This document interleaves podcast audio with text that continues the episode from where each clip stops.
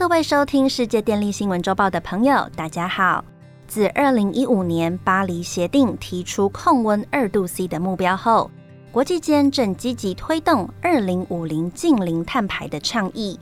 地热能源具有广泛分布、对环境友善、不受气候影响、应用多元化以及具有永续发展的特性，符合现今再生能源的发展趋势。地热资源丰富的国家，例如美国、日本、冰岛、菲律宾和印尼等，皆积极投入地热能源的探勘与开发。我们赖以生存的地球，表面上宁静祥和，但其实内心相当热情。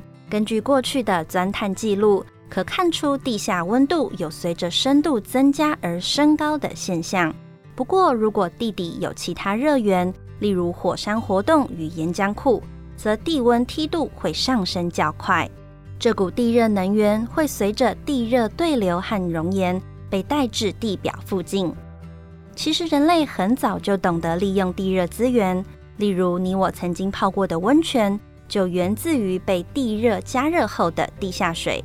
换言之，地热能是地球自然产生且干净的再生能源。若将其用来发电，就是所谓的地热发电。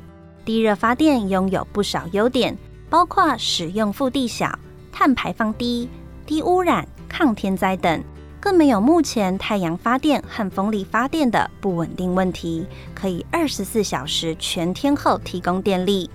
若能妥善开发和利用，不失为未来全球再生能源供给的重要选项。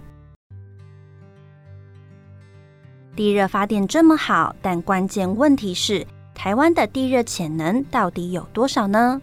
这边要介绍一个名词：地温梯度 （geothermal gradient）。它指的是地球内部随深度增加而使得温度升高的变化率。一般来说，在地表附近，每往下一公里，温度就上升约摄氏三十度；但是在靠近地球构造板块边界处，温度梯度较高，也就是说，往下同样的深度会得到比较高的温度，在这些地区要进行地热发电较为有利。而台湾正好位于菲律宾海板块和欧亚大陆板块的交界，因为两块板块的互相挤压，使得地壳隆起而形成台湾本岛，因此台湾不但多地震。就先天条件来说，似乎也是地热潜力值得期待的区域。当谈到地热资源多寡的时候，我们至少必须要留意两个要素：温度和深度。很显然的，当温度不够高，地热发电就没效率。另一方面，既然地底越深处温度越高，我们只要挖得够深，总是可以得到足够发电的高温。在习惯上。国际常分别用浅层地热和深层地热来区别。近年来，在国科会的能源国家型科技计划的支持下，台湾大学的研究团队分析了大屯火山群、宜兰地区、庐山地区和花东地区等四个区域的资料，发现海拔高度一千公尺以下。地底深度四千公尺以内，且地温高于摄氏一百七十五度的地热蕴藏发电容量可达三万三千六百四十 megawatt，换句话说，约等于十二座核四电厂。地热资源相较于太阳能、风力与水力等再生能源，具有稳定性高且利用效率高的优点。地热电厂建制完成后，可长期运转供电。作为不受天候、季节影响的稳定电力来源，地热能源正是少数能够作为积载电力的再生能源。对于天然资源匮乏的台湾，地热发电是一种极具开发潜力的资源。就传统的地热发电来说，地底需要具备三个条件，包括丰富的热源。充足的地下水和良好的渗透率，让水可以在其中流动，这三者缺一不可。在具备这些条件的地方，汲取地热能量相对容易。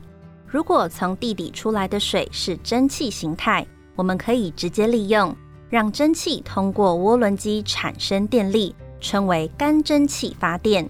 这也是最古老的地热发电方式。只不过这么好的条件实在是可遇不可求。若存在地底的是摄氏一百八十度以上的高温热水，当这些热水从高压环境抵达地表的低压储存槽时，因为压力降低，会迅速转变成气体，推动涡轮发电机，这称为闪发蒸汽发电，同时也是目前最普遍的地热发电方式。但如果地热资源的条件没那么好，比如说，世界上大部分的地方地温梯度并不高，那怎么办呢？近来世界上许多的新建地热发电厂采用所谓双循环发电方式。当温度没那么高的地下水到达地表后，会在热交换器与另一种流体交换热能，像是正物烷或丁烷等。因为这些流体它们的沸点很低，所以在接收到地下水的热能后。会转变成气态，并推动涡轮带动发电机产生电力。双循环系统的好处是适用更广大的区域，而且对地热水的温度要求不高。目前此项发电技术也是国际上发展最快的地热发电技术。双循环技术采取取热不取水的封闭循环，发电完后会回注剩余热水。在循环过程与表层地下水隔离，因此不会有地下水污染、土壤异化或地表呈现的疑虑。目前世界上的地热发电厂主要都是用以上三种方式进行发电，深度约在一点五公里到二点五公里左右。然而，正是地热发电技术的瓶颈，成为台湾大规模开发地热资源的困难之一。但这些困难，其实各国政府都在思考解决之道。在台湾，也透过成立地热国家队，集合各种力量来突破瓶颈，以其能加速开发地热能源。为加速推动台湾的地热发电，政府积极整合产官学研各界，共同组成国家地热发电团队。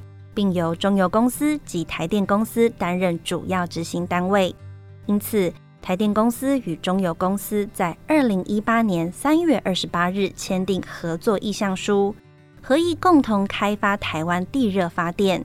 由中油公司负责探勘及钻井，台电公司负责电厂规划、建制及营运等工作，并以宜兰清水地热附近的仁泽及土厂区为优先开发场址。依双方专业分工，由中油进行钻井，台电建制电厂。